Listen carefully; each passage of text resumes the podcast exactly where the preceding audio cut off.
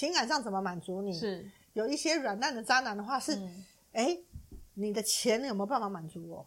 所以你赚的是你的，我赚的也是你的，对，那种那种概念，嗯，你的是我的，嗯，我的还是我的，这不是我跟我老公常常讲的话吗？真的吗？嗯、对啊，我你不这种不赶快先赶快先讲嘛？哎，我赚的是我的，你说你赚的也是我的，我也跟我小孩这样讲，哎、啊，真的？没有没有啦，因为这样讲哈，他们也不会给我啦，但是或多或少会会深入人心嘛，我这是我自己的想法哈，嗯，对。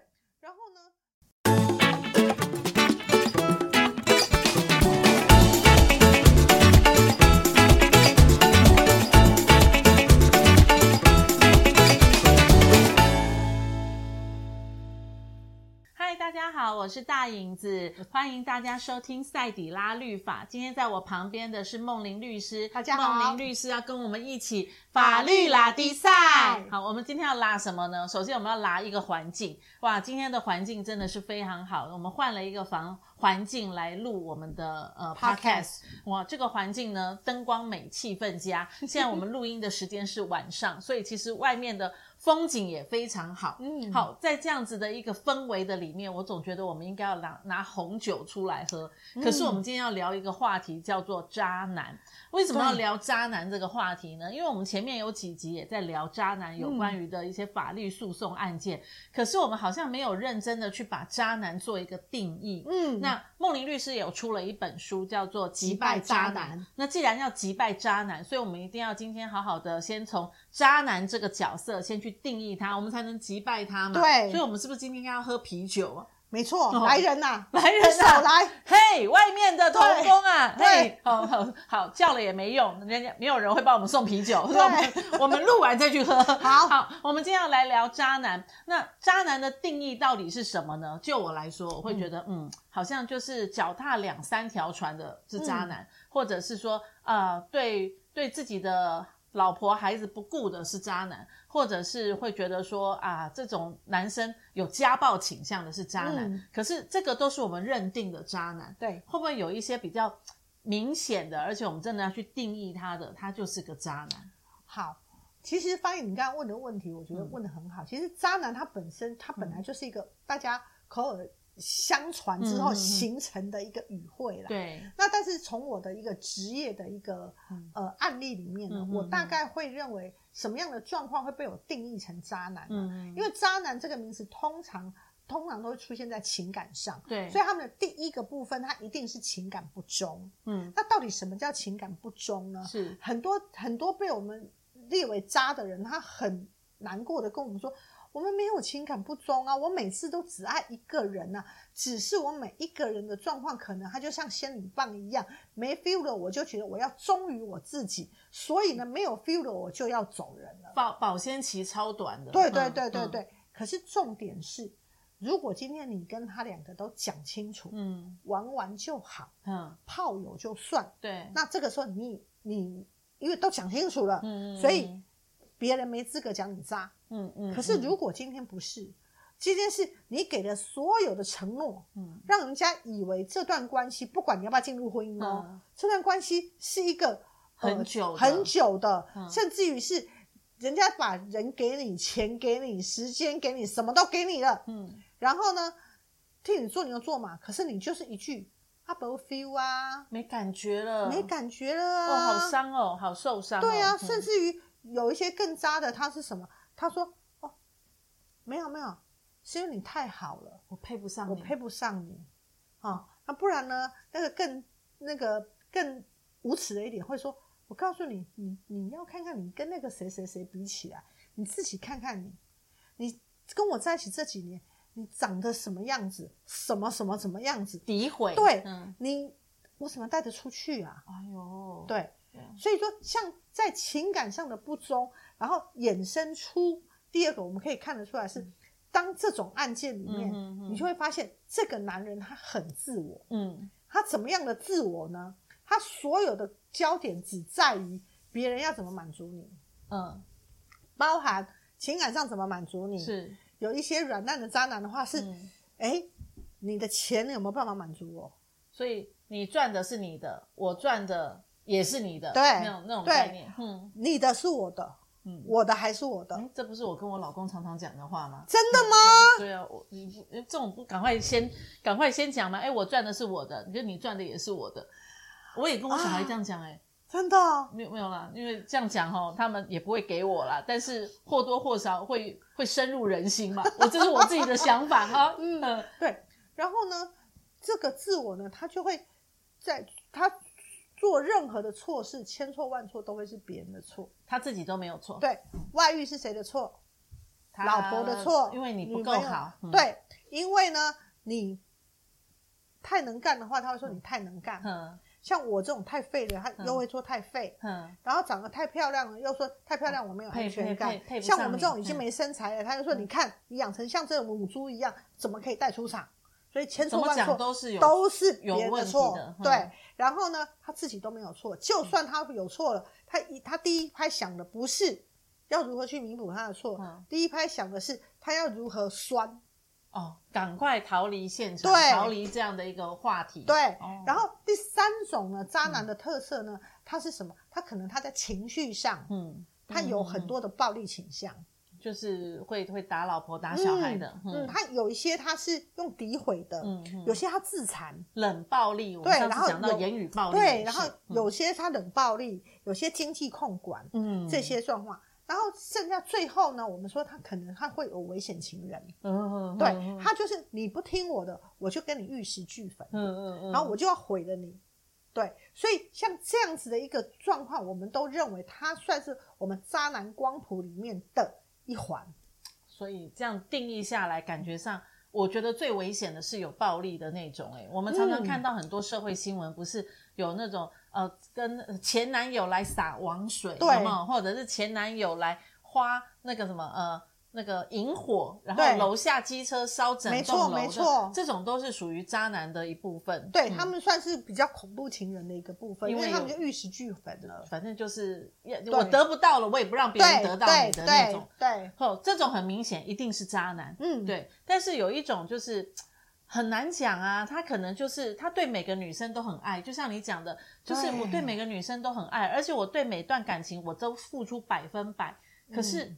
走到后面就没 feel 啦，没感觉啦，嗯、所以一句话就是我对你没感觉了，嗯。嗯，放我走吧，或者是有讲一句话，你配得更好的，我这么烂，哎、嗯，这种话怎么怎么讲得出口嘞？那可是问题是他没有讲得很顺口啊，嗯、那这种对我们就会觉得这种话怎么可以讲？但是他又讲得很顺口的时候，这种又是一种渣男的等级，对不对？其实方宇，我嗯，我觉得在任何的关系，你本来就可以有 say no 的。权利对对，可是重点是对我们来讲，定义成渣男的人是什么？是刚才方颖说，他每一段他都付出百分之百。真正的渣男，他不会付出百分之百，他顶多他别人他要别人付百分之百，他顶多付个百分之五跟十，可是他会把五跟十讲成百分百。哦，就是我们觉得他百分百，他也觉得他百分百，可是实际上他并没有百分百。对，因为他就是非常保留他自己的。哦、对，也因为你看。如果你今天你真的是付出了百分百心力，你哪还有心力再去找别人？不可能的嘛。所以他们这种就是爱自己胜于爱别人。对，他爱自己胜于爱别人。那对他来讲，爱自己有不对吗？没有不对呀、啊。哦、对，可是重点是你爱自己是可以，可是你不能伤别人。那为什么会有这种爱自己胜于爱别人的这种这种环？什么样的一个教育环境？教育出这样的这样的人，就像说他会觉得，哎，我我我就我很自我，我我我好就好了，你们大家不用不用不用好，我反正一切都要以我好。嗯，什么样的一个环境会教育出这样的人？那我发现现在渣男感觉上到处都是。你刚刚的那个定义，这样回想一下，周围好像蛮多人都有符合一点的，对，渣渣渣渣渣渣渣渣渣渣渣渣渣渣这样。对，嗯，为什么嘞？其实，呃。我以我的实务经验来看哦，嗯、我觉得如果要回溯到呃，究竟是什么样的环境养成的话，嗯嗯嗯、我个人会觉得有几种。嗯，第一种其实我们会说，我们的情感是呃从我们的父母身上学来的，哦、所以有时候、嗯、有时候从父母身上会学到好的，也会学到不是那么好的。嗯，如果今天在父母身上你看到的就是。父或母的一方在情感上面是不断的有背叛、不断的外出的情况之下，其实这个对孩子来讲会成为一个，他虽然会告诉自己说，我绝对不要像我爸爸或妈妈，但是很奇怪的是，那个我绝对不会这几个字似乎都省略了，最后你就很容易。成为另外一个爸爸或妈妈的翻版，在情感上面，对，这会不会有点那种基因遗传的那种感觉？嗯，我不知道是不是基因遗传，但是他的确父或母的一个情感的处理方式，嗯，会呃影响潜移默化在孩子的身上，这是一种。是。第二种来讲的话，是有一些的父母的话，他是对孩子极其的保护。爱孩子，因为现在都生一个嘛，顶、哦、多两个，一个一个比较多，所以我们爱孩子，对，嗯、可能是妈宝，或者是把小孩当公主，嗯，哦、那所以对他来讲，他就什么东西都不重要，你是宝，所以呢，全世界的东西都要照着你转，所有的星球都要围绕我转。你走路跌倒是谁的错？马路的错。对，哎，那个鞋子买的不对，对，嗯、然后呢，吃东西呛到是谁的错？那就是餐厅啊，对，没有帮我切小块。对，然后呢，喝东西呛到是什么错？水的错，千错万错都不是自己的错。考试考差是谁的错？老师啊，怎么出那么难呢？对，同学也不好，没有给我看。对，所以说，在他们来讲，从小到大，他们学会的是什么？学会的是千错万错都是别人的错，自己都没有错。对，然后考试成绩不好，妈妈会冲去学校帮我争取那一两分。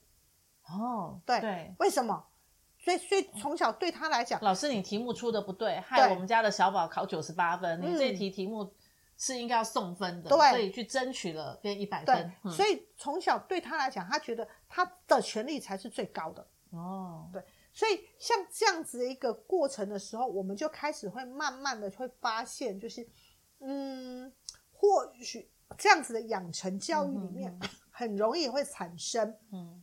我们讲的自我的状况，好，那其实这样听起来好像环境也很重要，嗯、所以我们一直在讲，好的家庭环境很重要。爸爸妈妈，你自己做好你的本分，让你的孩子基本上不会沦为下一代的渣男。嗯、可是现在的暴力倾向又很多，对，那为什么会影响变成好像就是我看不爽你？我就打你，然后呢，打还不是从学校开始打哦，会打老婆，甚至于连小孩都打。对，这真的是很奇怪耶。小孩是自己的，为什么连小孩都打嘞？其实这个我们也是会去看，就是，嗯，这个如果我们也要去往回溯的话，嗯，你会发现，就是这一些很多的我们在处理这些家暴案件的，我们讲的家暴者，嗯、其实你去看，蛮高比例，他从小其实是。目睹家暴儿，或者是自己是亲自的家暴儿、受暴儿，所以说在他的成长历程里面，暴力这件事情是他痛恨，可是又会成为他处理情绪的一个方法。嗯，所以我们曾经有碰过，呃，有一个在少年案件，就少年他们也是那种斗殴的那种帮派斗殴，然后斗殴了之后，后来那个，嗯、呃，那个爸爸来了，嗯、然后爸爸来的时候，你就看到他在。外法庭外面就直接也是扒小孩，就扒一下，嗯、然后就脏话就操这样骂下去，然后不不，那我们那时候就在看，就是这个孩子在这样子的一个环境里头，嗯、其实很难，他不会去，呃，我们不会讲模仿，不会潜移默化成他处理情绪的方法，嗯、这是一种。第二种是，其实现在的整个社会的氛围哦。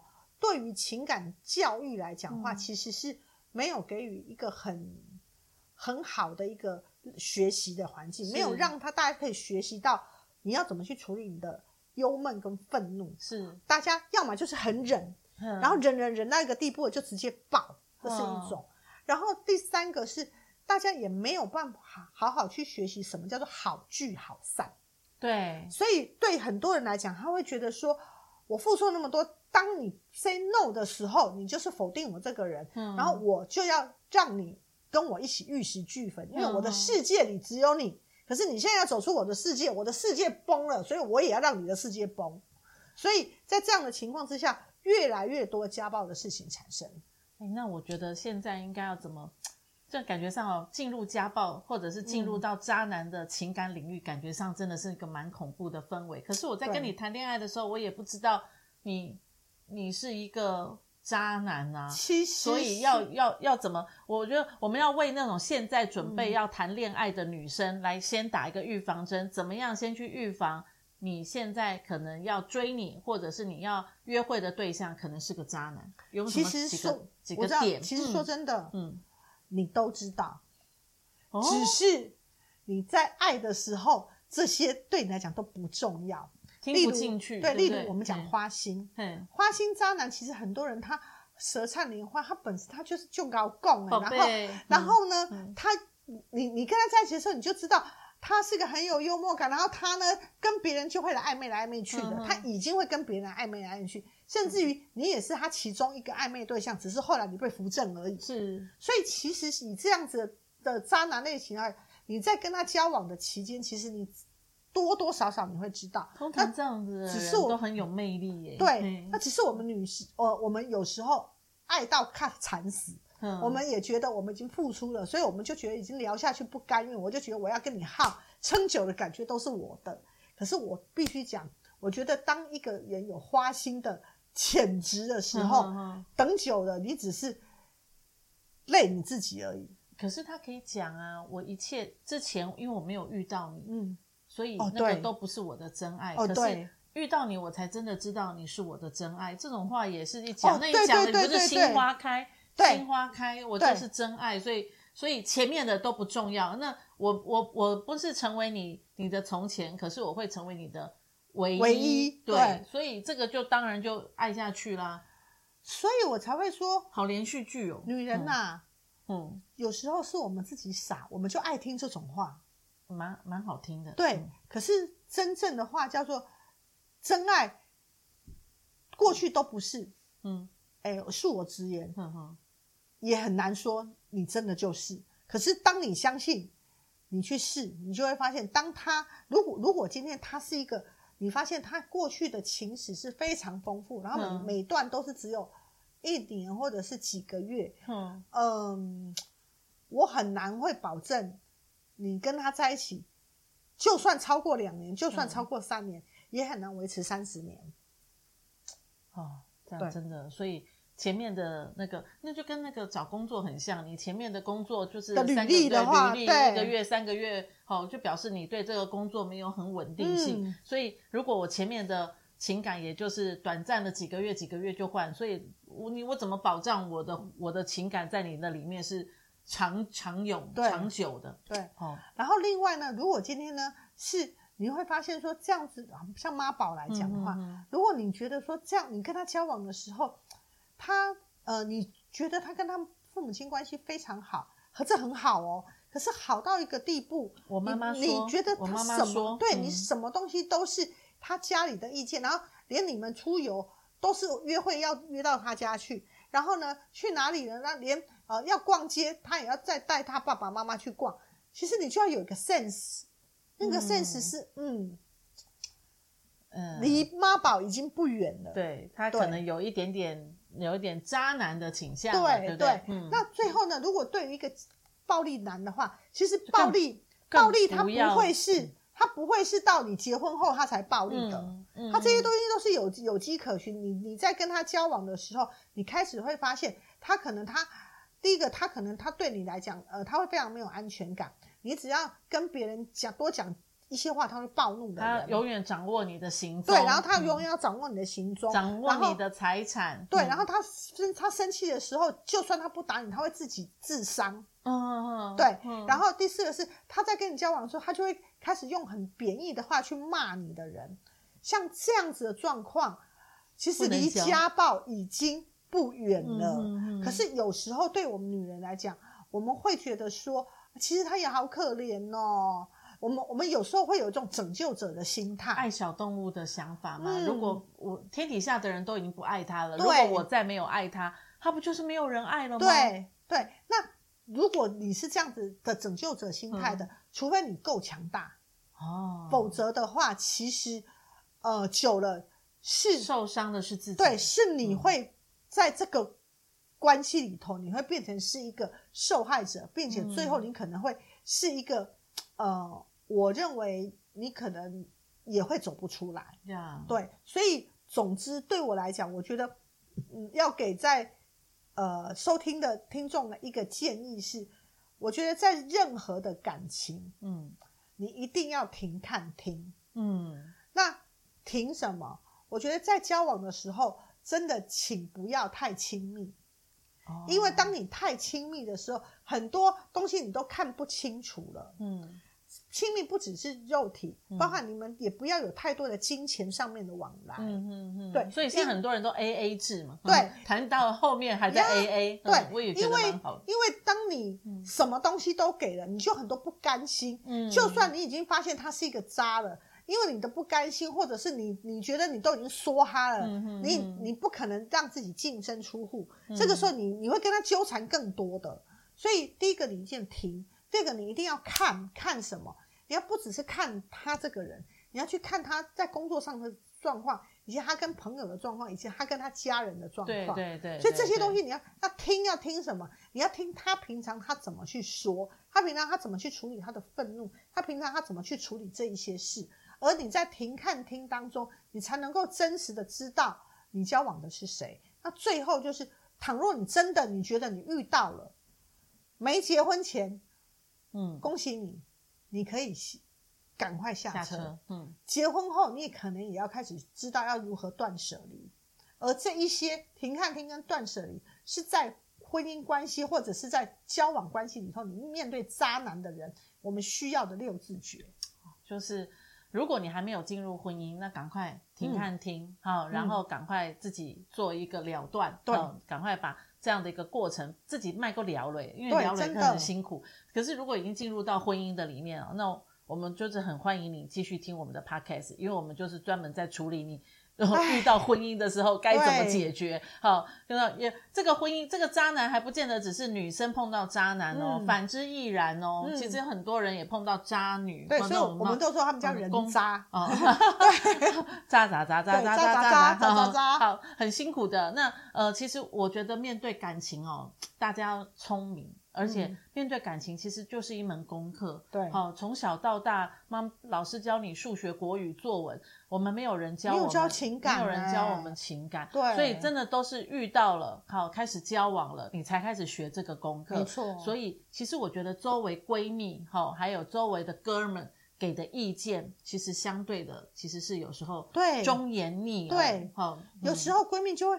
后后来发生事情的时候，你会发现闺蜜会跟你说：“我那时候早就跟你说，我就看他就是不对劲，跟你讲，你那时候就爱得太惨了。”但也有可能闺蜜就是那个小三，哎，连续剧不都这样演吗？也有可能，也有可能哈、哦。所以啊，不管怎么样。多一点经验也好，那你的经验要从哪里来呢？嗯、你的经验就从听我们的 podcast 开始好了，嗯、因为我们陆续的把渣男，好，陆陆续续各种形形色色的渣男来跟各位来做一个解说。所以今天我们先把渣男的定义先定义清楚。